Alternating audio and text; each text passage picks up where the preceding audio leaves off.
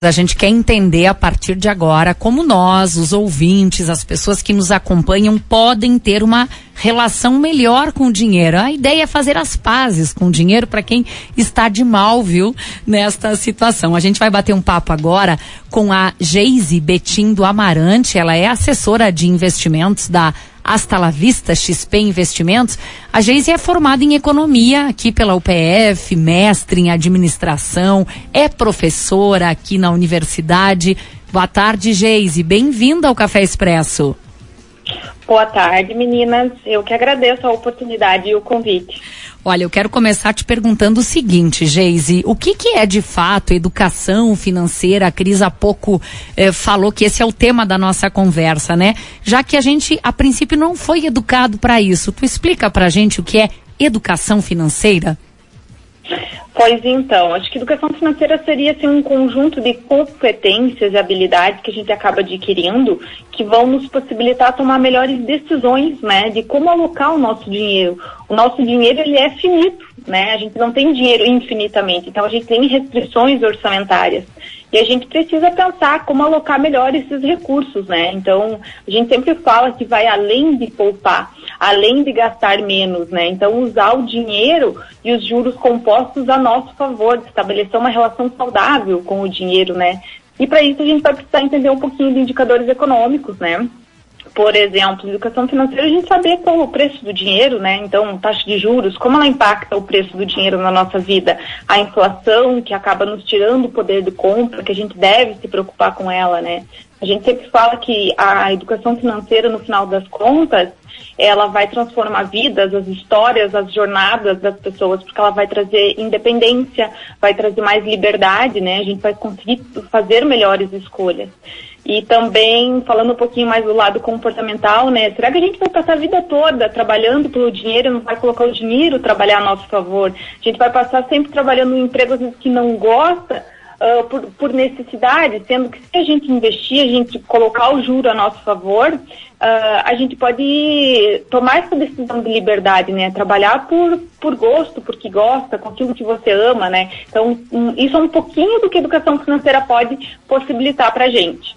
Agora, há pouco a gente comentava, Geise, conversando ao telefone, eu e você, que nunca vimos uma sociedade tão endividada, com a sua renda tão comprometida. A falta de educação financeira, ela resulta nisso, ela traz impactos muito sérios para a nossa vida, certo? Perfeito. A gente vive numa sociedade onde a gente tem uma cultura muito forte né, do consumismo. Então, é, essa questão do, do, do, endividamento das famílias reflete bastante isso, né? Essa questão do imediatismo, né? A gente quer tudo para agora.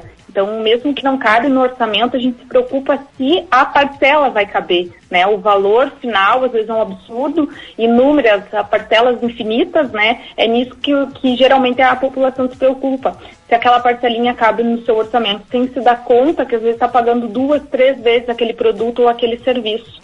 Então, é uma visão muito imediatista, e também um pouco por não conhecer o lado positivo do juro composto, né? Então a gente sempre acaba uh, achando o juro ruim porque a gente paga muito juro e a gente não descobre que o juro pode trabalhar para nós a nosso favor, né? Por exemplo, a gente cai muito também na, entre aspas, as ciladas que tem por aí, além dos crediários, dos parcelamentos, às vezes título de capitalização, consórcio, você passa muito tempo pagando, pagando e você não vê aquele dinheiro crescendo. Então você não vê um juro trabalhando a seu favor. E isso tira a motivação em investir, em poupar, né? Principalmente em investir, onde o juro vai crescer dia a dia e isso te motiva cada vez a aportar mais, querer investir mais.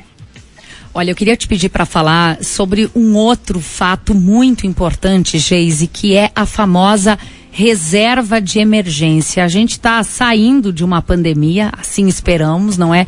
Durante esse período, muitas pessoas perderam o trabalho ou tiveram o seu segmento impactado. Eu vou citar aqui, por exemplo, o mercado de eventos, que é um mercado que eu também conheço, não é? Foram muitos os cancelamentos e aí entra a importância de se ter uma reserva de emergência. Exatamente às vezes até a gente costuma comentar nas nossas aulas, nos nossos debates, que talvez a reserva de emergência é um nome um pouco uh, que leva muito para o lado negativo, né? Eu tenho que me proteger porque coisas ruins vão acontecer. Então vamos dizer que é uma reserva até de oportunidade, né? Porque além de alguma necessidade de doença, um, o carro estragou, a gente pode pensar no lado positivo da reserva de emergência. Imaginou se aparece uma oportunidade de fazer uma viagem, um curso, né? Que você sempre quis fazer e chegou a oportunidade. Então você tem aquele valor para aproveitar a oportunidade. E aí, reserva de emergência, quando a gente pensa em investir, a gente sempre fala que investir é um processo. E começa com a gente entender um pouquinho, né, de organização, planejamento financeiro, os indicadores básicos, como eu falei, inflação, taxa de juros. E aí, sim, o primeiro passo, eu abrir conta numa corretora e começar a construir a minha reserva de emergência. E a reserva de emergência é super acessível. Por exemplo, na nossa plataforma, uh, você pode aplicar em Tesouro Selic, que vai te pagar Selic, tem liquidez diária, aporte a partir de 115 reais, num fundo uh, que rende CDI com zero taxa de administração a partir de 100 reais o aporte, ou também outras opções como CDBs, LCI, LCAs com liquidez diária. Então, opções não faltam. Ah, investir não é para mim, não tenho renda para isso. Mas será que a gente não consegue começar com esse hábito, com essa disciplina a partir de 100 reais todo mês, né? Que interessante. Agora, Geise, só para a gente fechar, eu falei aí que você ia nos ajudar a fazer as pazes para quem está de mal com dinheiro, para quem comprometeu, fez todas aquelas parcelas ali que você falou antes, né? O que mais você orienta para que a nossa relação com o dinheiro ela seja saudável, que ela seja feliz? Uh, a relação nossa com o dinheiro, com as finanças, ela é um processo constante, principalmente de busca de conhecimento e de autoconhecimento, porque assim como a gente fala do perfil do investidor, nós, a nossa fase de vida, né, vai mudando e então com isso a nossa percepção, a nossa relação com o dinheiro vai mudando também. Então é preciso que a gente estabeleça, assim como a gente tem com a alimentação, buscar uma relação saudável com o alimento, a mesma coisa com o dinheiro, né? E para isso a gente precisa levar em conta, afinal de contas, o que, que a gente almeja para nossa vida metas, sonhos, as nossas ambições de curto, médio, longo prazo. Então, estabelecer metas, planejamento para isso, né? E também cuidar muito com aquele pensamento de viver hoje como não se houvesse amanhã, né? Então, pensar com carinho no eu do futuro, né? Então, construir aquela vida que a gente sonha. E para isso, a gente vai precisar dessa disciplina, dessa constância, né? De ter um orçamento legal todo mês uh, e começar sempre que possível aportar no nosso futuro, colocar os juros compostos a nosso favor. Um equilíbrio né, entre o hoje e o futuro. Uh, uma, a nossa uh, relação precisa ser saudável no sentido que a gente tem que cuidar para não restringir demais o eu do presente, né? Ah, eu vou só poupar, vou só economizar, vou só investir. Você precisa ter um equilíbrio entre viver o hoje, mas também sempre construir e pensar com muito carinho no eu do futuro. Tá certo. Olha, Geise, muito obrigada por essa troca aí, por você compartilhar com a gente todo o teu conhecimento, já que a Asta La Vista XP Investimentos uh, está aqui nos provocando para termos uma relação mais saudável e mais feliz. Obrigada, viu? Boa semana para ti.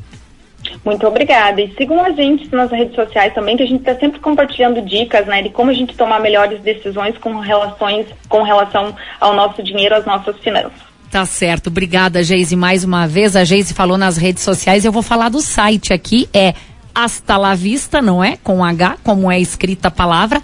Astalavista.com.br tem outras dicas, outras informações. Que Cris. aula, né? Que ela já nos deu hoje. Colocar em prática agora. Esse é, é o desafio. Ah, pois é, né? Que bacana esse papo.